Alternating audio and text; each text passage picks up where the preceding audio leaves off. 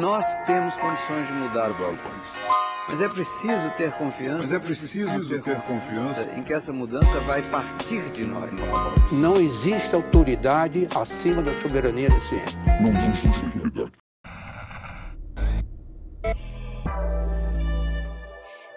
Bem-vindos ao episódio 100 do Nossa Nutrição e o primeiro de 2024 o seu podcast sobre nutrição e seu contexto na vida contemporânea favorito. Aqui quem fala é a Tayana. E eu sou Pablo Couto, e nesse episódio comemorativo e também cheio de convidados que vocês vão perceber daqui a pouco, a gente tem um tema que ele é um tema que casa com questões relacionadas do ano passado e com o contexto para iniciar as atividades de 2024 no podcast Nós da Nutrição. O tema para início das conversas desse ano é, e hoje é um novo dia, porque o ano passado nós tivemos as conferências municipais de saúde no âmbito do SUS e também a Conferência Nacional de Saúde, que deu o teor de como que as políticas públicas dentro do contexto de saúde nacional foram estruturadas, reestruturadas, etc e tal, tanto no âmbito municipal quanto no âmbito federal. E para nós na nutrição, como é que é? Eu vou começar falando, né? Porque daí eu já dou mais ou menos o tom de como vai ser, assim, se hoje já é um novo dia, assim, dentro do contexto de nutrição e alimentação para mim. E a gente pode dizer assim, eu posso dizer sinceramente que eu percebo assim uma melhora legal assim dentro do que eu consigo perceber, principalmente dentro das questões de políticas públicas para a segurança alimentar e nutricional, que eu acho que é uma coisa que pega bastante, estava pegando bastante assim, óbvio que a gente veio dentro de um contexto de pandemia, tarará, tarará, agravo, inflação, mas a gente já tem alguns, algumas ferramentas como a gente trouxe nos episódios ali de notícia, que é o Quebra-Nozes. Inclusive, se vocês não escutam ouçam. Eu e a Thay nós fizemos o um encerramento o ano passado com uma retrospectiva de todas as notícias desde o início de 2023 até o final de 2023, bem ali todos os meses, bem direitinho assim, a gente fez um apanhado legal e a gente conseguiu ver que teve algumas coisas que aconteceram. Óbvio, né? Quando a gente pensa dentro desse contexto desse guarda-chuva, assim, se é um novo dia, né? A gente pode tentar ficar filosofando, mas tem um contexto que a gente não pode deixar de destacar, que são questões climáticas, né? A gente, mais do que nunca, a gente está tendo um verão atípico, recordes de calor, etc e tal. E, e isso está impactando nos setores de produção de alimentos, né? E a gente está vendo as pessoas que têm um monopólio desses setores de alimento reclamando, só que, que nem a gente falou no, nesse episódio, uh, eles estão reclamando das questões climáticas, mas eles são muito responsáveis por essas questões climáticas, né? Então, sobre o contexto de alimentação e nutrição, eu acho que, tirando as questões assim de estritamente política, né? Mas assim dentro do contexto de ambiental a gente estaria mais ou menos nesse dessa coisa assim. Mas particularmente falando de mim, então, não sou mais servidor público, né? Eu tô nessa vida aí, nesse negócio assim de um jeito que é o meu jeito, tentando dar um jeito no jeito, né? que é um jeito muito louco de fazer. Empreendendo, é, né, Empreendendo, cada é. vez mais. Continuo como nutricionista, mas eu tenho uma empresa de assessoria em saúde digital, presta assessoria para prefeituras e órgãos públicos dentro do contexto de, do programa ESUS e também outros programas de suporte, que são CIS, Sistemas de Informática em Saúde. Estou uh, trabalhando com isso. Uh, é um desafio bem interessante, né? Eu acho que isso dentro da nutrição também é uma coisa que a gente poderia até daqui a pouco fazer um programa no futuro, mas não me estendendo muito, até porque a gente tem outros convidados que também vão falar. E eu acho que para dar margem até para as pessoas pensarem um pouco melhor, a gente poderia talvez ir para Thay, né, Thay, ou para a Gabi já dando spoiler que ela tá aqui, quem sabe? Vai, Gabi, que eu já falei. Eu aqui de novo. Feliz ano novo, então, né? O ano só começa depois do carnaval. Então estamos Começou o ano.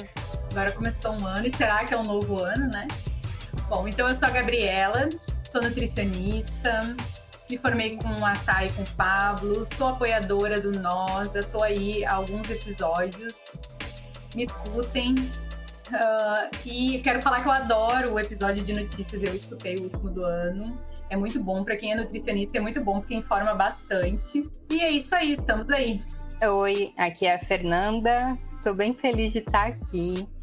É, para quem ouve o Nós Comunica, talvez me reconheça, eu falo bastante aí das partes de transtornos alimentares, comportamento alimentar. E hoje estou feliz de estar aqui iniciando o ano no episódio de número 100. Oi, pessoal, aqui é Lise, também colaboradora do Nós Comunica. Já participei de alguns programas, alguns episódios aí. E ano passado foi uma pausa cuidando do Samuca, mas a gente vai tomando conta e continuando trabalhando aí na nutrição. Então, uh, escutando o Pablo, né, eu fui lembrando de algumas coisas assim que o governo, né, tá trazendo e isso vai aquecendo o nosso coração, né, depois de anos aí, quatro anos de um governo muito ruim. Mas quando eu penso no, na, minha, na minha atuação, não me parece um novo ano, não. As coisas ainda a gente vê, e eu acho que a Fê e a Lizzie também que atendem também, acho que passam por essa percepção, assim, do quanto ainda as pessoas estão sofrendo muito com o corpo, quanto a pressão estética, apesar de a gente cada vez mais ver as pessoas falando nas redes sociais sobre aceitação corporal, isso ainda aparece muito, isso ainda é muito forte, né? Então, uh, o que eu tenho visto é que as pessoas ainda estão muito adoecidas. E o que eu tenho notado também uh, é uma explosão, assim, de questões de saúde mental. Tá vindo muito para mim, assim, os pacientes estão muito adoecidos, está chegando cada vez mais perto, né? Tive algumas questões de ideação suicida e até alguns suicídios uh, próximos, assim, que é uma coisa que mexe bastante, né? Quando chega perto também, assim, é uma coisa que a gente vê que está tendo realmente um boom muito grande, né? E já era esperado. Eu lembro que na pandemia a gente estava falando, gente, que vai vir de questões de saúde mental, né? E chegou. Então, apesar da gente conseguir ver uh, as questões de insegurança alimentar, né, de segurança alimentar desse governo, está promovendo isso e dá um, um quentinho no coração, essas outras questões também estão aparecendo, sabe? Então, não sei assim se é um novo ano, sabe? Tem a parte boa, né? De e eu acho que as coisas vão melhorar. Acho que o governo, se a gente for pensar recente, né, também, uh, acho que tem a tendência a melhorar. Mas agora eu acho que a gente está tendo um momento muito difícil. Tem a questão da, da sustentabilidade, né, das questões climáticas também, que isso também está bem forte, né? A gente vê aí o preço do azeite de oliva, que é um absurdo, né? Então, assim, a gente vai conseguindo ver essas coisas um pouco mais perto, né? Que às vezes acabava afetando um pouco mais as pessoas que, enfim, têm menos poder aquisitivo. Mas quando começa a chegar também, né, na classe média, a gente começa a ver que isso realmente está chegando muito perto, né? E a tendência, qual é a tendência, né? Não sei. Uma coisa que tu falou que eu queria comentar, falou assim: ah, ainda não vimos, é um governo novo e ainda não vimos resultado. O problema é que normalmente ações para melhorias elas demoram muito a ter efeito, né? A gente vai demorar a ver o efeito, isso que eu quero dizer. As coisas que são ruins tendem a piorar de uma maneira muito drástica, muito rápido, né? Ações que são novidades aí que são colocadas. Agora, as, as coisas que vêm para o bem às vezes demora muito porque precisa de um desenvolvimento a passos lentos, assim, né? Pra gente ver resultado mesmo. Então é meio agoniante, né? Meio frustrante, assim. Uma coisa que eu ia até comentar, assim, tem a questão do governo, né? Eu acho que se a, se a Mari Robin tivesse aqui, ela ia falar da questão da emenda constitucional 95, que, que foi por terra e tal. Então a gente não tem mais aquele teto para financiamento da saúde, que é uma coisa que é básica, tanto que a gente tem um novo arcabouço de uma equipe em saúde, que é acabou entrando no lugar do antigo NASF, que também é legal, porque daí isso fala sobre o posicionamento do nutricionista dentro da atenção primária, que agora existe um novo lugar, quando o NASF, NASF foi extinto, né? Inevitavelmente o nutricionista ficou vagando e não tinham novas posições para serem colocados nutricionistas. Inclusive tem financiamento para isso, mas tirando isso, Agora, indo mais para a parte do, das questões que a Gabi estava falando, assim, uma coisa que ficou muito evidente para mim no final do ano passado, na verdade, até uma pergunta para vocês, assim, porque vocês atendem muito mais do que eu na atualidade, tá? Eu tenho um, dois pacientes ali, é uma coisa muito nichada, assim, que são pacientes que eu tenho há muito tempo, mas eu percebi que começou a aumentar muito o uso de medicamentos. Óbvio, sempre teve, né? Mas agora a gente tem uma nova classificação de medicamentos, que são tipo os Ozempic, essas coisas, né? Que entraram com uma força tremenda, assim, tipo, da metade do ano passado para agora. O que vocês perceberam? Tipo, vocês que atendem mais que eu, assim. Sim, isso é uma realidade que eu notei bastante, desde quando foi para a mídia, né, do uso do Ozempic para emagrecimento. Isso é uma coisa que apareceu muito em consultório, médicos indicando, às vezes para questões de 5 quilos, assim, bem. esse nicho do emagrecimento, né, bem focado, estético, né? E é uma preocupação bem grande, porque às vezes está fora da utilização real dele. E a questão também mercadológica, né? Das indústrias ali estarem incentivando esse uso. E muitas vezes, mesmo vindo no meu consultório, assim, uh, perguntando a minha opinião, eu explicando né, a questão, ainda se toma muito, ah, o médico falou, o médico entende mais do que nutricionista, eu vou a favor do que o médico está dizendo. Então, isso é uma situação assim, bem complicada. Alguns pacientes até não chegaram a usar por conta do custo né, elevado, mas é uma situação assim, bem, bem complicada assim, de se lidar mesmo. Eu quero tentar fazer uma, uma avaliação do que a Gabriela trouxe, o Pablo e a Lise agora. Eu estava pensando como é que eu vou juntar aquilo que eu estava pensando em falar sobre o que eu imagino para esse ano, né? E essa relação com o Zempic, aí eu cheguei num ponto rapidamente aqui queria compartilhar. Primeiro sobre isso dos medicamentos. Eu quero falar sobre os medicamentos e sobre a angústia gerada no, no nutricionista. Nesse sentido, assim, quero que vocês tentem me acompanhar. Os medicamentos eles estão sendo soltos aí como se fosse uma bala, né? Então tem o Zempic, mas tem Venvance, tem Ritalina, tem Concerta, tem essa linha aí colocada também como um possível inibidor de apetite, né? Então também tem essa linha aí sendo massivamente recomendada, né? Mas eu não quero entrar nisso, assim, nesse momento, se é certo, se é errado, fazer uma, uma grande crítica sobre as indicações. O que eu queria trazer, e também é, é muito numa perspectiva do que eu tenho pensado pessoalmente de que nutricionista eu quero ser nesse novo ano que se inicia, nesse novo tempo que se inicia, de a gente pensar assim nessa angústia gerada quando a gente recebe né, é, de um paciente que ele, que ele veio do médico e olha, ele me prescreveu isso, né?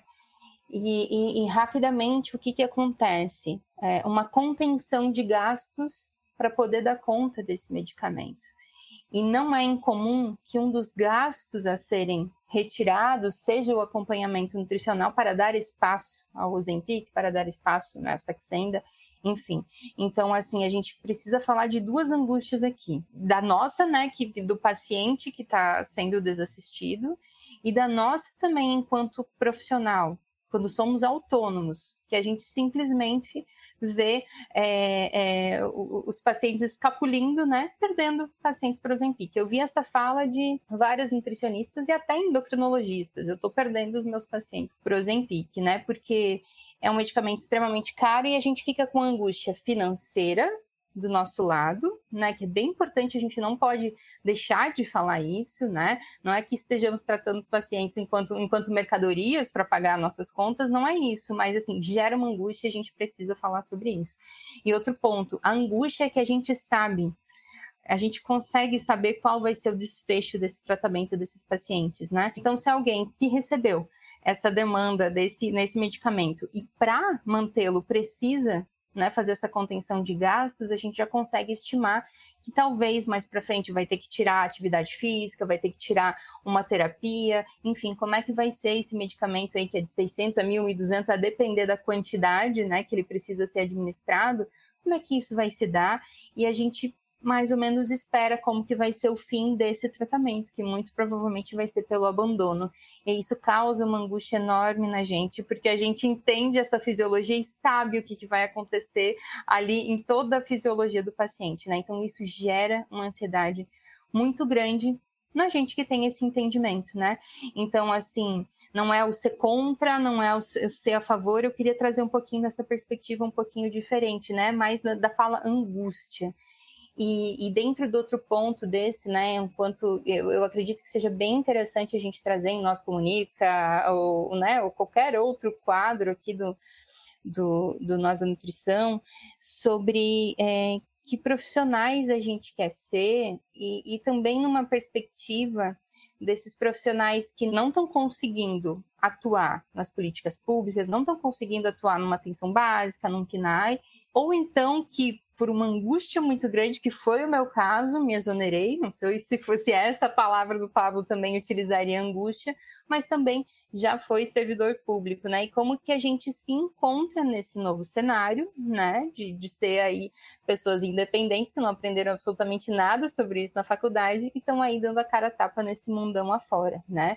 Então, assim, depois de, de muito sofrimento e também de cair em muitas ciladas de cursos, né? Porque esses diversos cursos que aparecem para nutricionista, atenda melhor, leve seus pacientes a mais resultados, saiba como cobrar mais, tenha mais tempo livre, é, tenha mais seguidores, etc todo esse nicho de cursos que ficam rondando a gente ali, né, como quase com os parasitas, tentando pegar nossas dores para a gente comprá-los e achar que o problema está na gente, a gente achar que o problema está no método, que a gente é insuficiente, e aí vai gerando aquela ansiedade profissional e trago de novo a angústia, né, que é o que eu ouço de muitas colegas, inclusive eu faço algumas supervisões para nutricionistas recém-formadas e é isso que eu percebo, assim, aquela sensação de que eu não sei das coisas e que eu preciso comprar e gastar mais um curso desse, fazer uma mentoria, blá blá blá, para conseguir me, me reinserir nisso. Enfim, não sei se foi confuso, mas queria fazer, né, essas, essas duas pontuações sobre o Zempic e, e, e esse novo ano, né, que eu quero ser menos angustiada nesse sentido. E eu acredito que a gente precisa falar sobre. Então, Gurias, eu acho que foi brilhante a fala da Liz e a tua também, Fer. Eu acho que a gente está conseguindo entrar numa seara que é bem interessante, porque o que, que, eu percebo, né? Quando eu ainda estava na atenção primária, falando um pouco agora da questão desses medicamentos, eu até vi um movimento de judicialização para o acesso ao medicamento. Já fala sobre a questão do custo né, que dialoga com o que a Liz e a Fer falaram, assim, que é um medicamento custoso. E, e, e, linkando com uma notícia que a gente publicou o ano passado, no Quebrando Nozes, de que a indústria farmacêutica ela mais do que dobrou a, a, produção desses medicamentos. Então, existe, assim, uma demanda crescente latente pela necessidade do medicamento, tendo em vista que isso não é novo.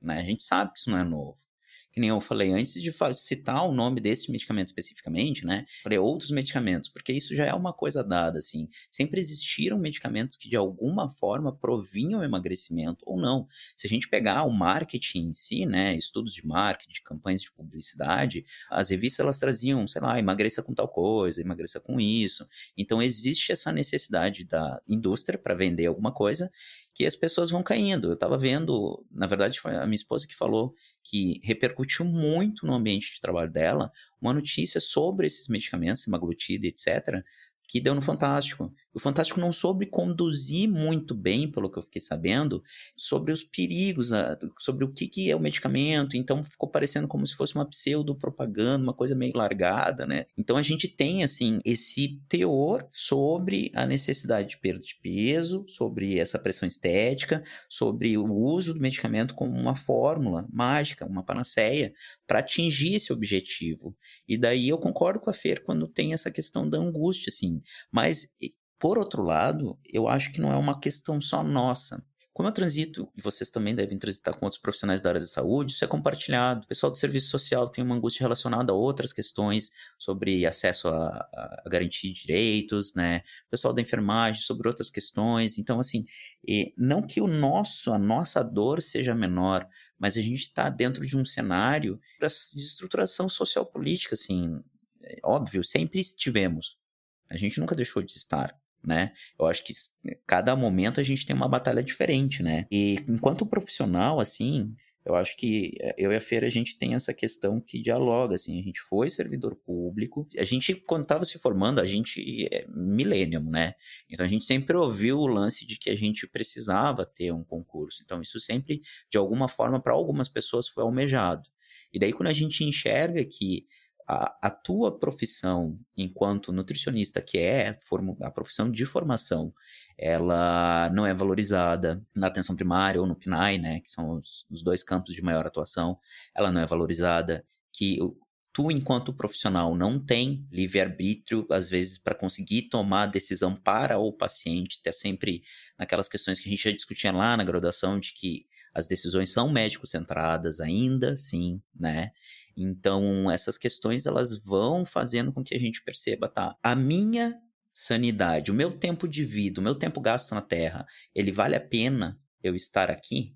Será que se eu fizer qualquer outra coisa, eu não consigo um dinheiro para eu ficar bem? Eu tenho que ser nutricionista neste ambiente, neste espaço, nesta vaga que criaram. E daí a gente começa a se questionar. Acho que isso vai fazendo com que a gente perceba, né? Sempre lembrando, assim, que qualquer escolha que a gente tome é uma escolha. E não necessariamente ela é ruim ou boa, ela é só uma escolha, na verdade, né? E eu acho que o que vai transformar se essa escolha pode ser muito positiva ou negativa, vai ser, no fim das contas, o que a gente vai decidindo ao longo desse percurso que a gente escolheu, né? As, tomar as decisões que a gente vai fazendo aqui ou ali. Mas uh, isso é uma coisa que a gente sempre vai ficar pensando, assim. E se eu tivesse feito isso, se eu tivesse feito aquilo? Isso também com os pacientes, né? Porque quando a gente recebe um paciente que não. que o desejo maior dele é perder peso. Poucas pessoas realmente vêm com outras questões não relacionadas ao peso. Justamente uh, quando eu comecei a atuar na, na parte clínica ali depois de formada, eu, por muito tempo, até agora há pouco, eu lutava muito em dizer que eu trabalho com emagrecimento.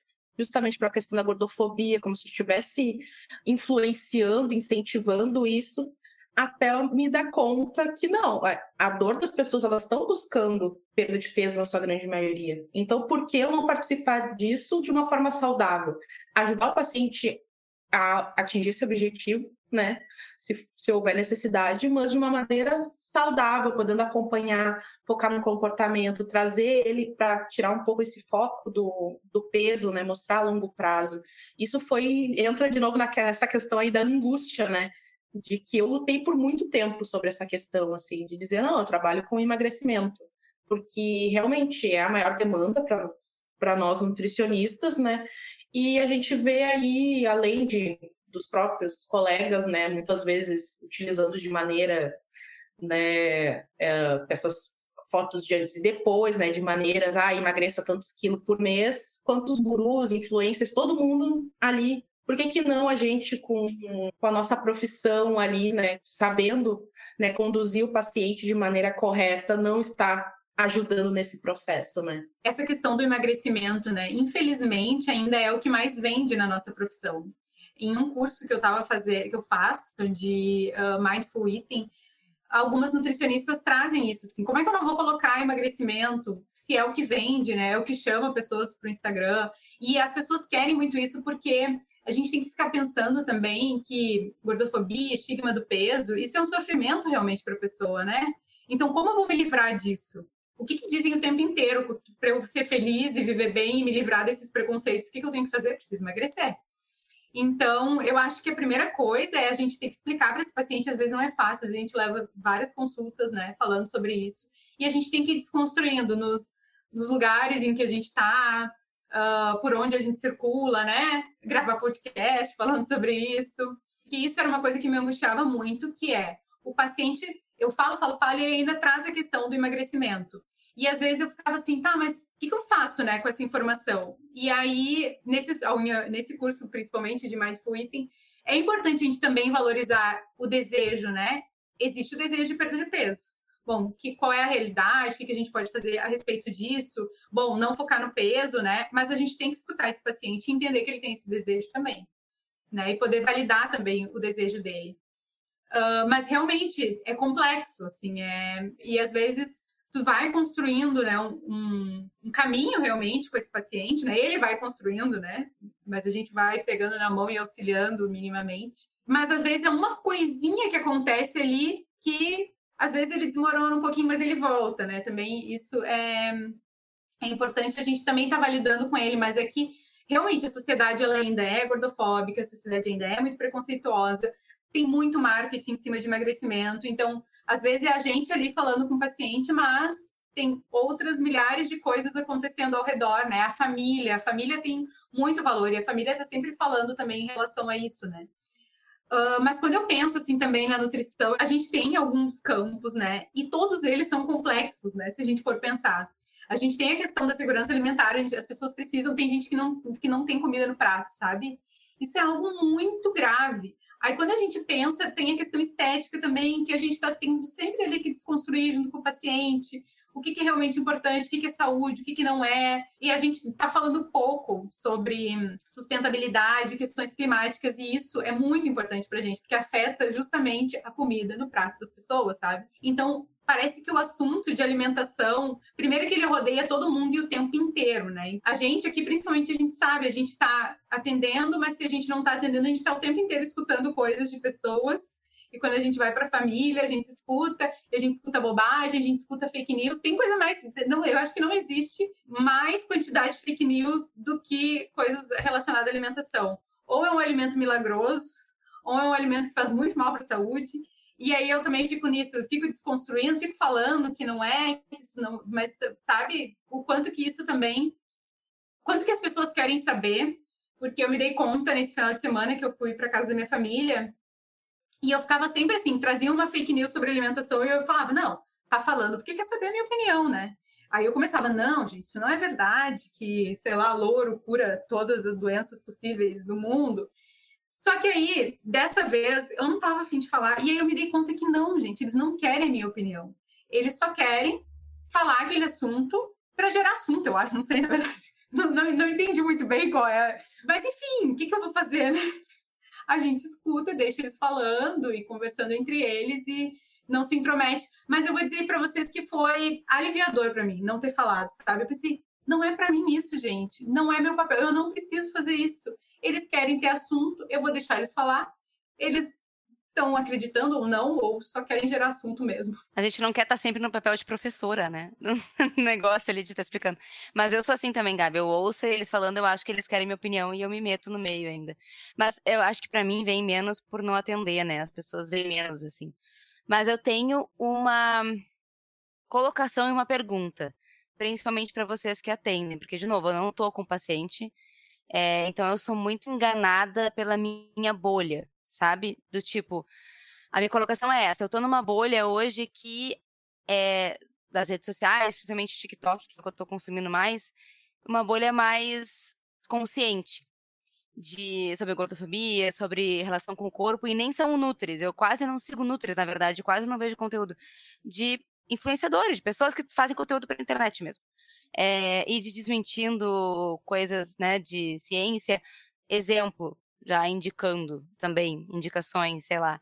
Tem a Mari Krieger, que é uma bióloga que faz conteúdo para as redes sociais, é, que fala muito bem, assim, tem, tem, uma boa comunicação, faz coisas com comédia. Ela, ela é uma das pessoas que está aí desmistificando fake news na internet, né? Exemplo da gominha para crescer cabelo, essas coisas assim, sabe? Então ela tá aí falando coisas, acho que é bem legal o conteúdo dela. Mas enfim, eu tô nessa bolha.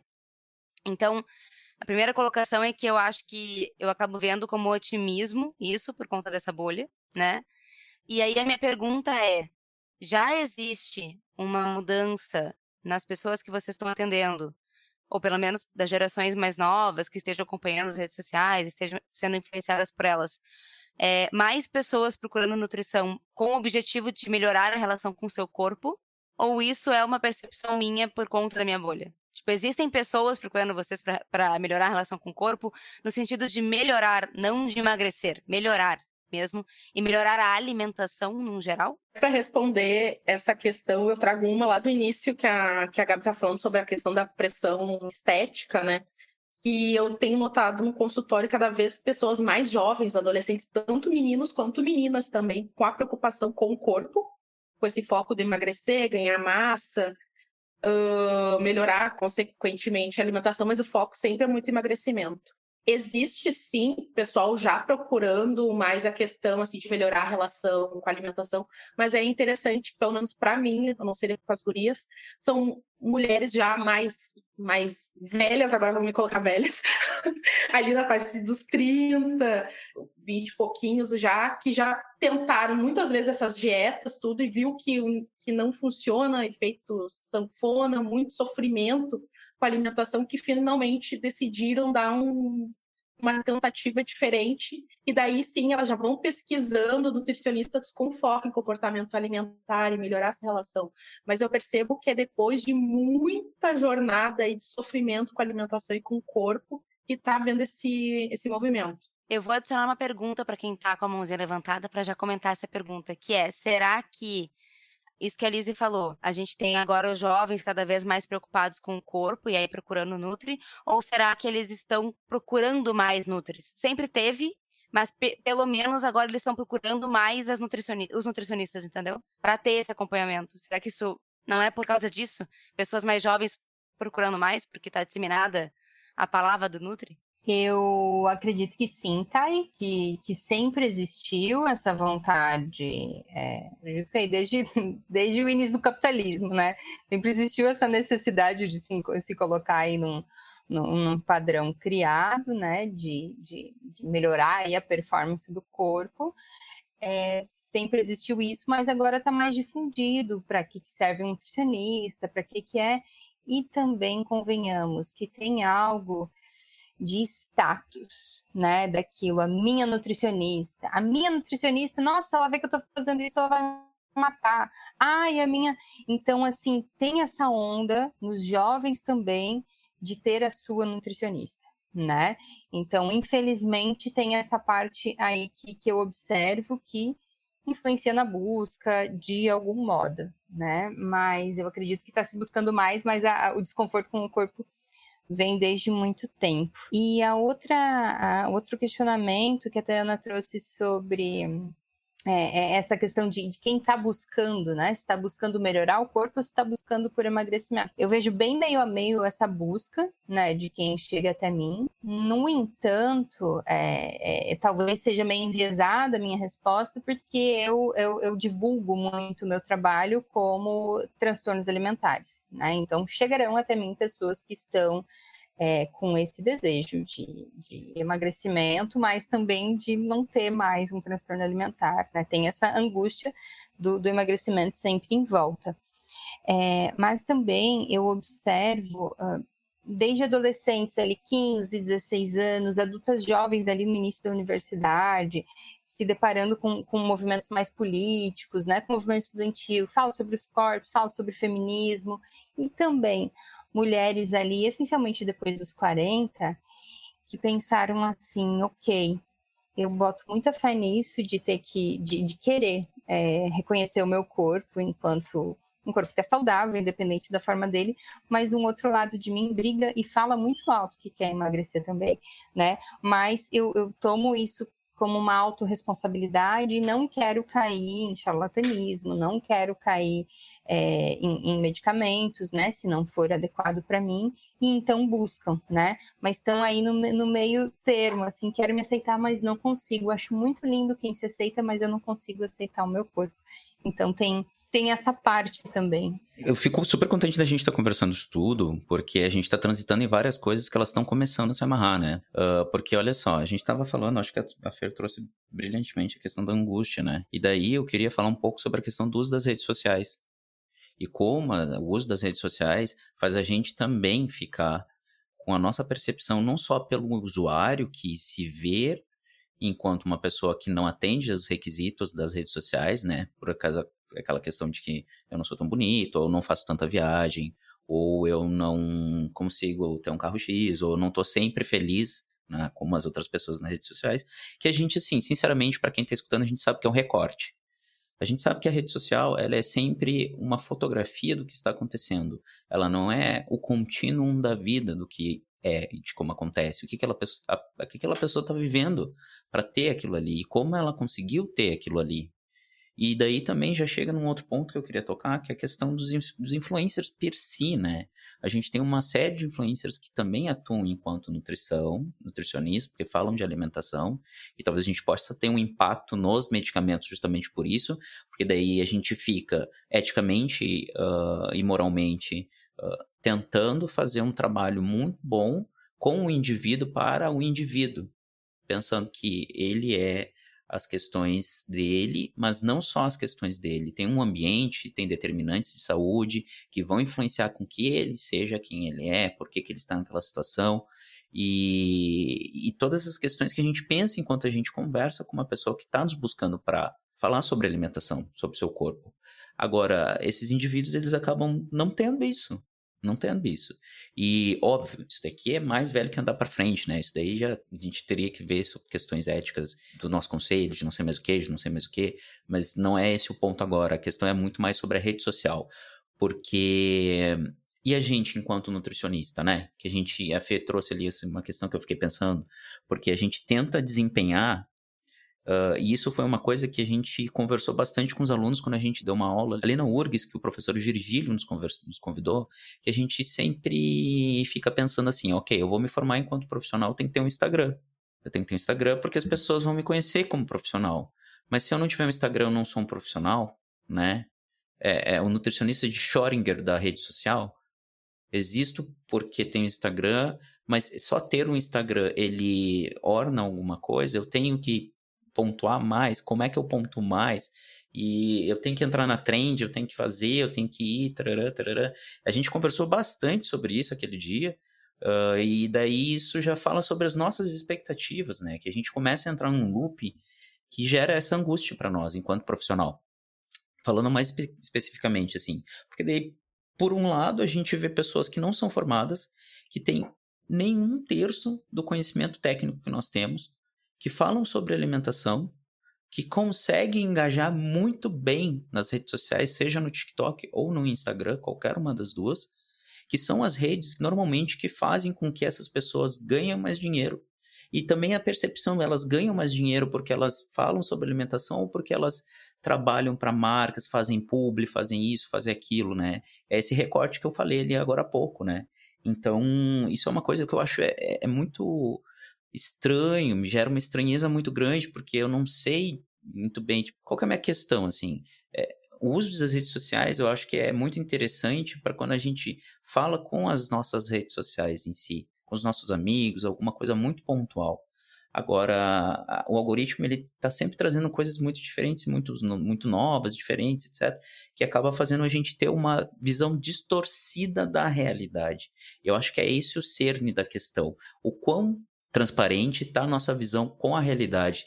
E o quão transparente os pacientes também conseguem ter. E eu acho que eles não conseguem. Tal qual a gente não consegue. Sabe? Porque assim, a gente é, é vulnerável a isso. A gente também se julga, a gente também é julgado. E se a gente não faz minimamente um, um momento para conseguir discernir isso daí, a gente é impactado a cada momento que a gente abre a aplicação. O aplicativo está ali na, nossa mão, sabe? O celular é uma extensão do nosso corpo que está sempre trazendo esse peso como se fosse um buraco negro no bolso. Agora, a Gabi tinha falado, né? Eu achei muito interessante aquele negócio lá de, dos parentes que ficam perguntando. Eu acho que a gente não tem que ser nutricionista o tempo inteiro. De fato, a pessoa não quer a tua opinião, assim como ela não quer a tua opinião sobre política, assim como ela não quer a tua opinião sobre questões morais ou sociais. Ela só quer falar. Ela quer ter a impressão de que ela está agregando aos outros e ela não quer debater. Porque a gente não tem uma cultura de dialogar sobre as coisas, a gente não tem esse, esse exercício. As pessoas, quando tentam dialogar, elas brigam e discutem. As pessoas não querem brigar, então elas só querem falar. Quer dizer, às vezes elas querem brigar de fato, tá? Então não é uma questão que não existe, assim, isso é muito evidente, né? E, mas ao mesmo tempo, a gente não deve ser nutricionista, ao mesmo tempo concordo plenamente. E, mas ao mesmo tempo a gente se cobra de, mas se não eu, quem, né? Tipo assim, se não for eu que tô em, nisso, afundada nisso, estudando isso, quem? Né? Vou deixar eles ficar falando besteira, não vou. Então, é, também depende da gente ver, dar esse filtro pra gente e entender o quanto aquilo vai nos influenciar ou nos machucar também, dependendo da pessoa com que tu tá conversando, né? Enfim, questões aí de nutris. Os pacientes que me procuram também já têm essa questão, assim, preocupada com o corpo, de, de, de ter uma relação melhor com esse corpo, mas ali também tem a questão do emagrecimento, né, por trás, assim. Uh, mas pensando agora, voltando nisso que tu falou, tá aí da, da questão da família, né, se não eu, quem. Mas é que o que eu noto também é que às vezes é, por exemplo, eles me alguns agora pararam um pouco, mas algumas pessoas da família me mandavam coisas que eram tipo aquela coisa sensacionalista, extremamente irritante. Só que no fundo eles me mandavam, mas eles não faziam, sabe? Então eu nem sei a que ponto eles acreditam naquilo, sabe? Tipo, shot não sei das quantas, faça suco de abacaxi com não sei o que para não sei o que lá. A história do louro, né? Que a do louro eu achei muito engraçado, que era sério. Era louro para tudo, gente. Era louro para curar várias doenças. Eu fiquei, gente, quem é que acredita nisso? louro é gostoso feijão e é isso aí, sabe? É isso, parece que é para ter assunto, sabe? Eu não sei o quanto eles realmente acreditam naquilo. Mas a questão do sensacionalismo é uma coisa que vende muito, né? Tipo, é, não sei, pega as pessoas. Eu, eu, eu, acho até curioso, porque é uma coisa que me irrita. Eu vejo essas coisas sensacionalistas e eu já penso, ah, lá vem essa gente, sabe? E as pessoas realmente gostam disso. Interessante, curioso. Eu acho que alimenta a falta de informação ou a falta de resultado. Então, assim, não tô tendo resultado. Surgiu uma notícia que o louro emagrece, então eu vou alimentar isso e vou, né, pelo menos, nem que eu não faça, porque como tu falou, às vezes eles muitas vezes não fazem aquilo, eles só leem, passam para frente, mas eles nunca fizeram, né, o shot milagroso ou comer louro. Mas eu acho que alimenta essa falta de saber para onde ir, porque na verdade muita gente sabe que é comer melhor e fazer exercícios, assim, essa base da alimentação a galera sabe, essa base da informação a galera sabe. Mas isso é muito mais difícil. Então eu quero algo milagroso e isso alimenta pelo menos uma semaninha ali de função que eu vou fazer de louro. E aí depois eu vou esquecer porque vai surgir outra coisa, sabe? Eu acho que isso que a gente tá falando, assim, tem que fazer um recorte muito sério para isso que eu vou falar, porque a gente sabe que o contexto popular sobre alimentação ele é super rico e tem questões relacionadas intrinsecamente à alimentação que a cultura popular carrega para gerações. E são assim a essência do que é a alimentação brasileira. Tanto para chás quanto para comida quanto para temperos quanto qualquer coisa assim. E até o uso de, de substâncias psicoativas tirando isso tem uma questão que é muito interessante que é a questão do efeito Dunning-Kruger né que às vezes a pessoa ela não conhece nada, mas pelo fato dela não conhecer nada, ela às vezes se acha expert em um assunto, porque ela não tem um padrão sobre o conhece sobre o quão complexo é aquele assunto, ela não tem uma base do quão complexo é aquele assunto. Então, às vezes ela acha que realmente ela entende muito. É só a gente se comparar, talvez, com o nosso eu do passado. Quando a gente entrou na graduação, a gente achava, não, isso aqui. Conforme a gente foi estudando algumas coisas, né? A gente começou a perceber que, meu Deus do céu, não sei merda nenhuma. Quem sou eu no, no mundo, sabe? E hoje a gente ainda é assim. A gente se cobra muito. Só que isso também nos coloca no patamar de que existem muito mais coisas. A gente tem uma noção mais de, sobre um julgamento de que isso, determinada coisa não faz sentido ou outra coisa faz sentido. Então, às vezes, as pessoas não estão nessa nossa posição. Por isso que elas são assim. Isso serve para qualquer assunto em geral, sabe? Isso é muito louco, né? Porque eu fico pensando que às vezes a gente vai falar alguma coisa, ou aqui no podcast, ou nas redes sociais, e a gente fica tudo inseguro, né? Então, tipo assim, não, vou falar, vou pesquisar, vou ler para ter certeza do que eu vou falar. E tem um monte de gente falando um monte de baboseira. E, e tipo isso, sabe? Essa coisa do sensacionalismo. Como é que eles têm coragem de falar isso? E, e é aquela coisa, é, acho que é mais ou menos aquilo, quanto mais eu sei, mais eu acho que eu não sei. Tem um filósofo aí, qual é mesmo? É... Só sei que nada sei? Só sei que nada sei, isso aí. Sócrates, não é? Platão, Aristóteles, sei lá quem. Vamos jogar no Google. Peraí, editor. A gente estudou nutrição e não filosofia. É, é. As nossas Ai, referências, as nossas referências elas vêm com a BNT, sabe? A gente tem que escrever elas, não saber elas de cor. Assim. O James adora filosofia, e aí essas coisas eu sei com ele, mas não lembrar, mas é Sócrates, sabe? Então, só sei que nada sei, né? E aí a gente tá sempre super inseguro, né? E, e é isso, assim, uh, as pessoas parece, acho que concordo contigo, assim, Pablo, quanto mais informação, mais inseguro acho que a gente fica, justamente por isso, sabendo que a gente nada sabe realmente, né? Que a gente está sempre muito inseguro para estar tá falando nas redes sociais e, na verdade, e ao mesmo tempo que eu não falo, né? Porque eu, minhas redes sociais, sei lá o que, que são, é só para postar as coisas do nós hoje, quando eu faço algum, algum, quando eu gravo algum episódio, mas ao mesmo tempo eu acho super importante a gente estar tá lá para a gente poder trazer informação, né? A gente que a gente que está empenhado nisso realmente, a gente uh, então a gente tem que estar tá falando nas redes sociais, né? Porque a gente, já que a gente está estudando, a gente está empenhado, a gente está lendo sobre, a gente realmente se importa com o bem-estar das pessoas, né? É importante a gente estar tá nas redes sociais. E aí eu queria pegar essa parte da, da Gabi falou sobre a insegurança, que a gente fica nessa eu tô, eu tô um pouco, eu tô monotemática aqui na, na, na, parte da angústia. Eu acho que eu tô muito angustiada hoje, mas assim, é, eu tenho que achar sinônimos, mas nessa, nessa insegurança na rede social, o que que acontece? é, a gente estuda na faculdade inteira, roda de conversa, dialoga, não sei como é que era na URGS, mas na UFSC era aula em roda para falar de educação popular em saúde, era Paulo Freire, pensando em diálogos, né? Possíveis. E chega na rede social, a gente quer ser o expert e falar tudo, sei lá, de uma maneira quadradona, porque não quer errar, porque acha que está falando para o professor na faculdade, que vai que ele vai te apontar o dedo para qualquer erro ou para uma referência que você faz errada.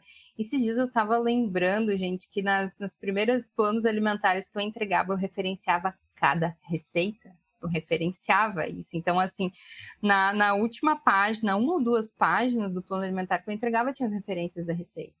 Né? Então, assim, é, a gente tem uma, uma insegurança muito grande, porque a universidade formou a gente com medo de falar qualquer coisa, né? As metodologias de avaliação eram muito cruéis para a gente. E, e, aí, por outro lado, se a gente carrega essa insegurança na rede social, a gente não fala com ninguém, a gente só vai estar tá falando com outros nutricionistas, com os profissionais de saúde, e vai ficar massageando o nosso ego e não vai chegar em ninguém. Aí chega a blogueira que fala mais, né, de uma maneira mais impessoal, e ela é, assim, melhor compreendida. Então, assim, trabalhar um pouquinho dessa nossa insegurança nesse sentido é importante de pensar com quem que a gente está falando, né? Com quem que a gente quer chegar. Mas, por outro lado, existe outro tipo de insegurança, né? Que é o que eu é, trouxe lá na minha primeira fala, assim, né? Pensando mais nas condições de trabalho. Como é que eu vou ter segurança se enquanto eu estou atendendo, enquanto eu estou criando um, um, um, conteúdo, eu estou com, com, a perna debaixo da mesa tremendo, porque eu estou ansiosa, porque eu tenho que pagar a, a, anuidade do Conselho Regional de Nutricionista, que só aumenta todo ano, sabe? Então é bem importante, eu quero, quero voltar, quero, quero tocar né, é, nessa tecla de a gente falar em algum momento das condições de trabalho e que está permeando aí as nossas angústias, as nossas inseguranças enquanto profissional, que tem muito essa, essa questão de classe e de condições de trabalho.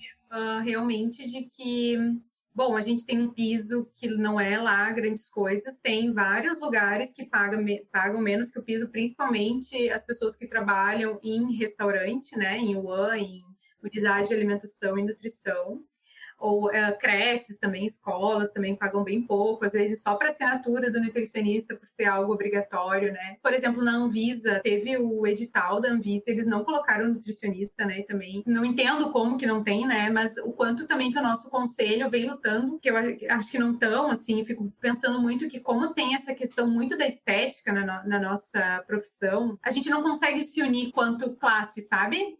O pessoal da estética não se une com a gente, a gente também não quer se unir com eles, e aí a gente acaba não tendo força né, suficiente também para lutar. Uh, por exemplo, eu estou trabalhando em dois lugares hoje, né? Eu trabalho com a clínica, eu trabalho na telesaúde também, porque senão uma coisa só não dá para pagar as contas, né? Aí tem a questão do mestrado, aí a gente está com horas super esgotadas. Eu me sinto assim também. Acho que a palavra angústia também serve um pouco nesse sentido, nesse sentido, né, Fê? Aí tem toda a questão ainda do trabalho não remunerado, que é o trabalho de casa, né? Limpar, cozinhar, cuidar de filho, cuidar de cachorro, no meu caso. E realmente é muito angustiante. Ainda assim, chega no final do mês, a gente ainda tá um pouco melhor do que muitas pessoas, né? E ainda assim, chega no final do mês e a gente não tem certeza se a gente vai conseguir pagar todas as contas ou se vai sobrar um pouquinho ou se não vai. Né? Então, realmente é bem complexo. Eu acho que a gente poderia fazer um episódio. Eu também era concordando com as gurias, né? Aqueles dois pontos ali que a Fê trouxe sobre as, as inseguranças que a gente tem, né?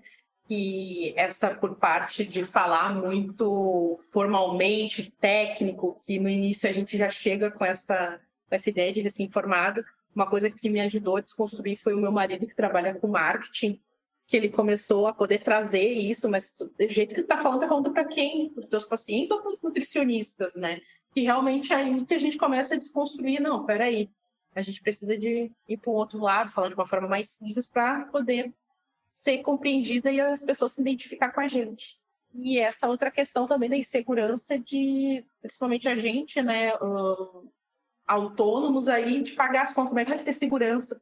Se a gente pensa, ah, se eu falar uma frase diferente ali que o paciente não gostou, ele já vai para uma outra, ou não emagreceu ali com a nossa proposta, vai para uma que vai, que promete lá emagrecer 10 quilos por mês. Então já fica toda essa, essa insegurança. e também quanto profissional, que eu acho que autônomo, com a questão da maternidade também, que isso eu senti muito, uh, dessa falta de apoio mesmo ali na nutrição, assim, se tu não é CLT, se tu não, se tu não conseguir ali uh, fazer tuas consultas, tu vai ter dinheiro, tu não vai conseguir pagar tuas contas, né?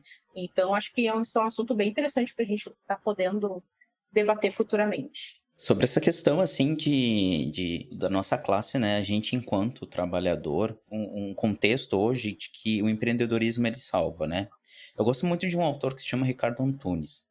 Uh, quem me apresentou ele foi a minha esposa, Patrícia, que ela estudou ele no serviço social e fez o trabalho de conclusão de curso dela com base no texto dele. Ele diz que o empreendedorismo ele vem como um mito para salvar as questões dentro do capitalismo para os indivíduos. É uma solução para o indivíduo tentando dar como exemplo pessoas exitosas e misturando junto com essas questões de redes sociais, assim, ele pega aquela fotografia daquele indivíduo que deu certo e ele tenta dizer para todo mundo, tu consegue também.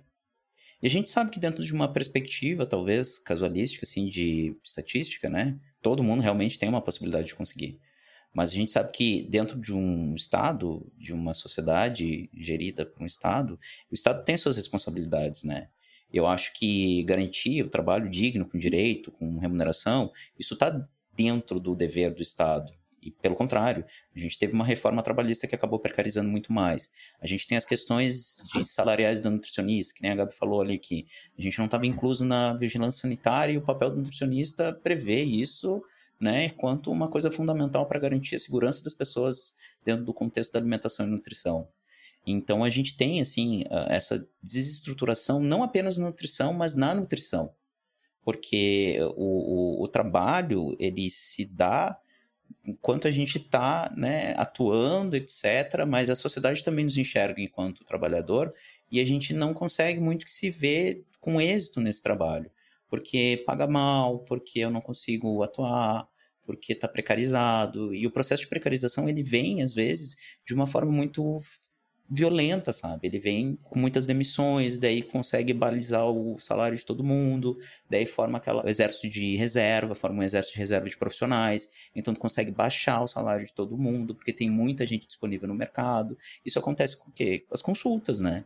A gente tem tanto profissional aí que a gente tem que tentar ser meio atrativo. Então, assim, a gente tem uma tabela lá pelo sindicato, ah, não, tem que cobrar isso aqui assim, né? A gente vai cobrar isso aqui, mas as pessoas não conseguem pagar isso aqui também porque elas não têm poder de compra. Ou seja, a gente está dentro de um contexto que é estruturalmente precário, não apenas conosco, mas com as outras pessoas também.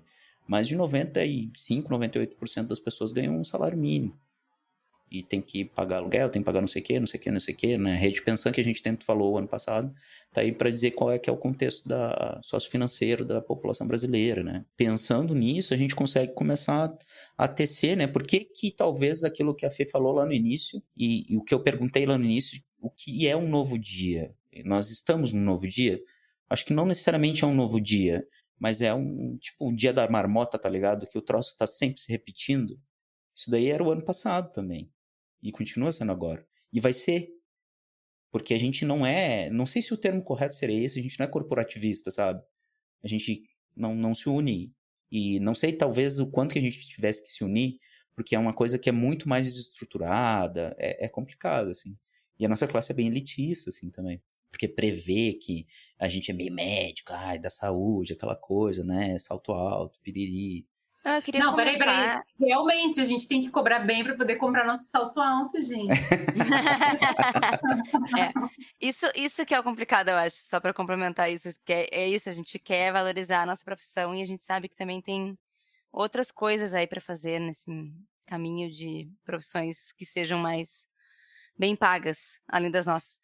Porque uma coisa lá atrás que eu queria linkar, porque na verdade eu não trouxe, né, a minha perspectiva de se é um novo dia ou não, eu fui comentando em cima da de vocês e eu queria comentar um pouco da minha vivência, porque eu não atendo clínica, não atendo pessoas, então não tenho essa hum, perspectiva, por isso trouxe os questionamentos. E aí, da minha visão, uma coisa que a Fê comentou e que eu não tinha pensado, que é essa, esse status, né, de eu ter um Nutri, assim. Assim como que bom que cada vez mais está tá sendo, tá tendo procura com Nutri, assim como está tendo cada vez mais procura com terapeuta, né, ainda bem. As redes sociais estão aí fazendo essa influência boa, positiva das pessoas irem atrás, mas que, que realmente é um status, né? De tipo, ah, eu tenho uma Nutri. E aí eu fiquei pensando na minha perspectiva, que é uma perspectiva de trabalhar com do setor de alimentação, né? Restaurantes. Também tem um status, do, não, não é um status, status, mas assim, ah, eu tenho a minha Nutri. Tipo assim, tô ali no, no meu, né, no meu, na minha lei, eu tô tranquilo. Só que ele só tem. Na hora de seguir as recomendações e as coisas que têm que ser feitas, aí não dá para fazer, sabe? Porque não dá, porque não tem dinheiro, porque qualquer coisa. E eu entendo também, porque tem esse lado do não tenho dinheiro e tal. Mas ter só a Nutri não garante nada, né? Então, mas ao mesmo tempo, quão bom seria que a gente pudesse ter maior obrigatoriedade dos restaurantes em ter uma Nutri, sabe? Que não tem, né, nenhuma obrigatoriedade. Quem contrata hoje é uma pessoa que está minimamente preocupada ou foi visitado pela vigilância sanitária e ficou com medo, né? É essa perspectiva. Então, quando for para cortar alguma coisa, ah, já tive a minha, já fiz aqui as planilhas, já fiz minimamente um treinamento, vou cortar, né? Então, não tem uma segurança de, de verdade nos restaurantes, né? Por aí. E quanto o setor de alimentos é grande, gigantesco, e a gente poderia estar ocupando esse mercado e não tá, né? Porque a gente depende da boa vontade ou do medo dos empreendedores. Enfim, é, e aí também o quanto que esse setor faz essa questão de disso que o Pablo comentou, de tipo, eles não contratam CLT porque não tem o dinheiro para isso, porque CLT dá mais gastos, né, mais encargos que eu tenho que pagar. Então eu vou procurar por uma consultora. Então tem que ter gente aí conseguindo ser consultora, empreendendo nesse setor, que não é fácil. Porque, de novo, não é um setor que necessita de verdade da gente ao ver na visão deles, né? Uh, não é obrigatório, então eu tenho que estar tá vendendo a minha ideia de que é importante. Enfim. E aí, ao mesmo tempo, eu estava acompanhando as notícias assim, a gente teve uma portaria nova, né? Não sei se vocês que não estão na área de alimentação estão acompanhando, eu do meu lado, né, na minha bolha, mas a portaria da vigilância sanitária atualizou ano passado e está em vigência esse ano. E aí a gente teve algumas coisas positivas e algumas coisas, ao meu ver, problemáticas em relação a isso, né? Então, falando um pouquinho, talvez agora mais com Nutris do que com as pessoas que não são Nutris, mas a, a, a portaria que rege as, as condições higiênico-sanitárias que os restaurantes devem seguir, ela foi atualizada desde 2009, ela não era atualizada assim totalmente. E aí ela teve coisas boas, exemplo, ela finalmente traz quais são as regras para um loca local de alimentação é, servir alimentos sem glúten com segurança de verdade, que antes até então não tinha. E aí eu podia vender produtos sem glúten, mas não com a devida segurança. E finalmente isso está incluso. Finalmente está incluso também alguma coisa sobre lugares que aceitam pets, né? Porque a gente vê o boom das cafeterias com gatos e que tu pode levar o teu cachorro e no shopping. E aí, tipo assim, não tinha nada sobre isso. E aí, cafeteria que tem um gato, que tem os gatinhos lá, né? Eu amo. Como pessoa pessoal, eu amo ver os gatinhos. Mas assim, e aí, quais são os cuidados? Não tinha, agora tem. Mas ao mesmo tempo, a portaria aliviou em várias coisas. E ela aliviou em várias coisas que são, ao meu ver, só para fa facilitar o faturamento, assim, e não a segurança, sabe? Então, dos uniformes, das, da barba, dos homens de poder ter, deu uma liberada ali.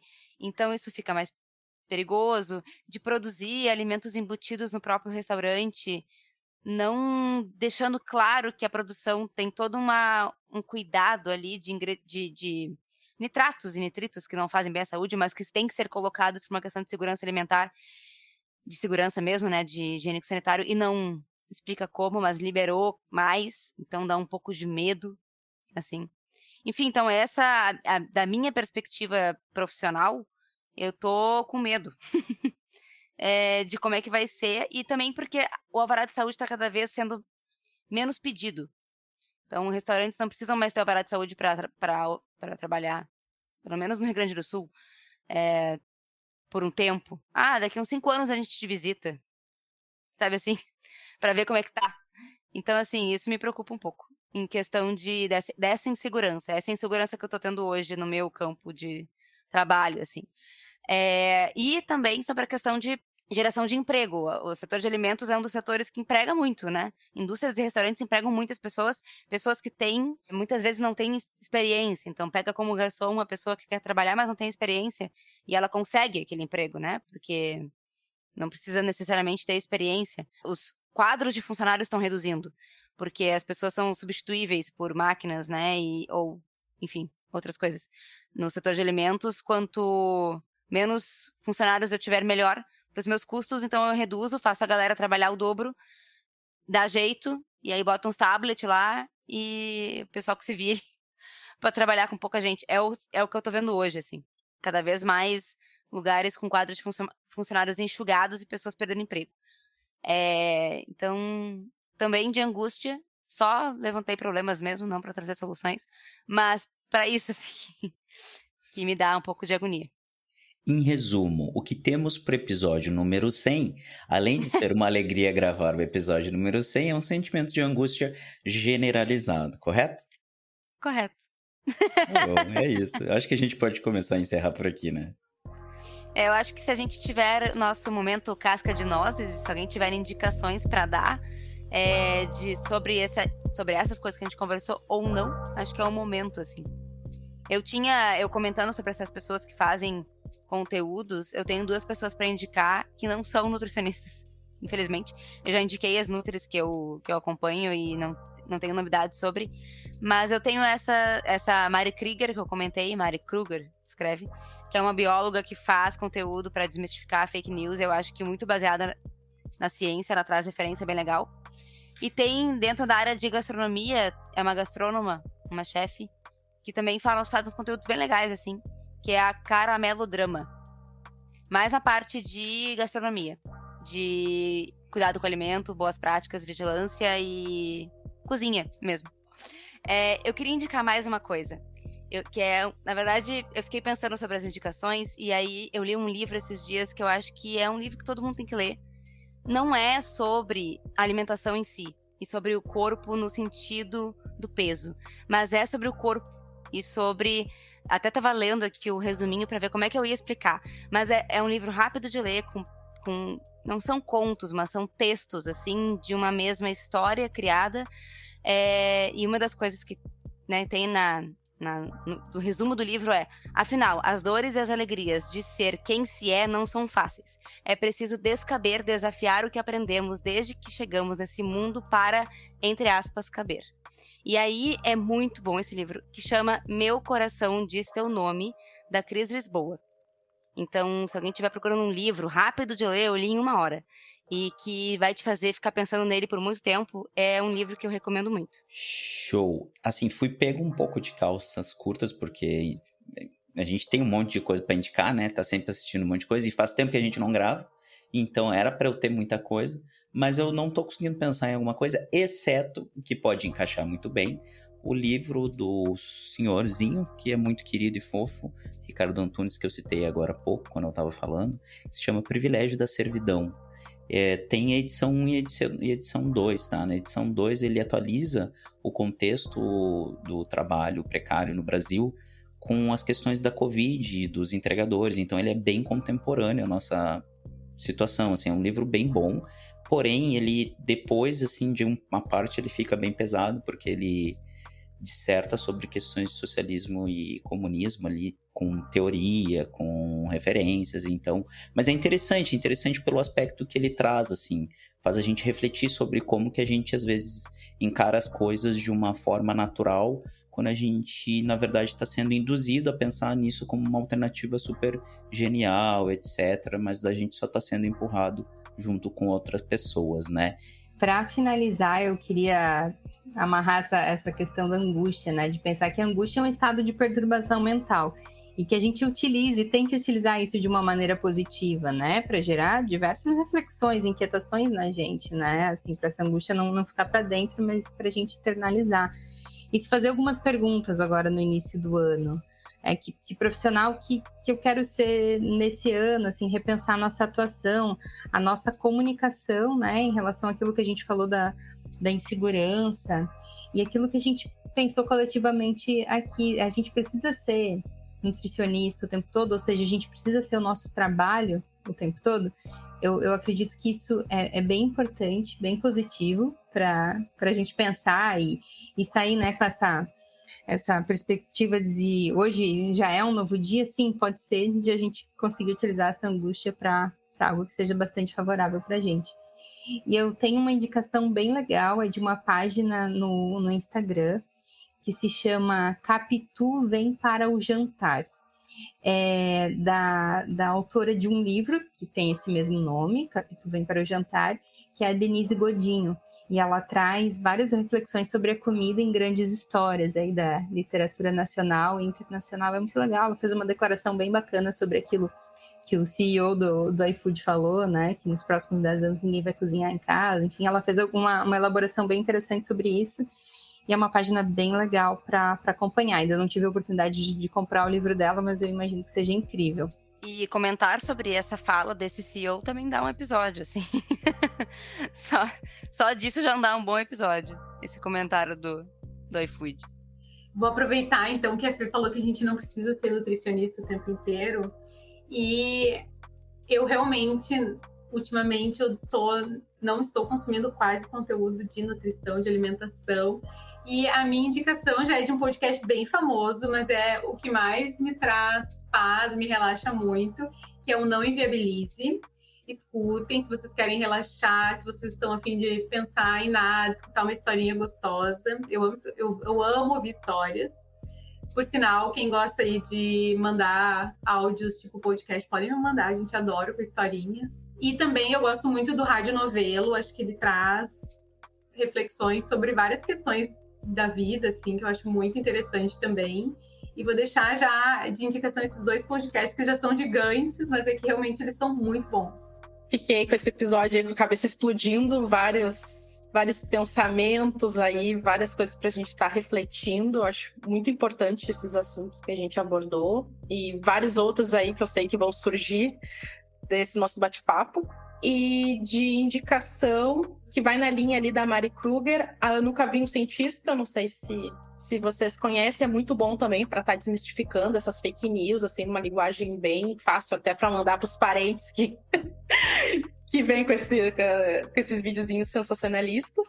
Eu quero agradecer a Thay e o Pablo por mais esse convite, por proporcionar esse espaço para a gente poder estar tá falando, para a gente poder falar das nossas angústias e compartilhar ela junto. Vocês são maravilhosos. Obrigada por criar esse podcast e seguir com ele. Obrigada, linda. Que isso. E assim, na verdade, a gente que agradece por vocês estarem aqui e também agradece Exatamente. quem ficou ouvindo até este momento.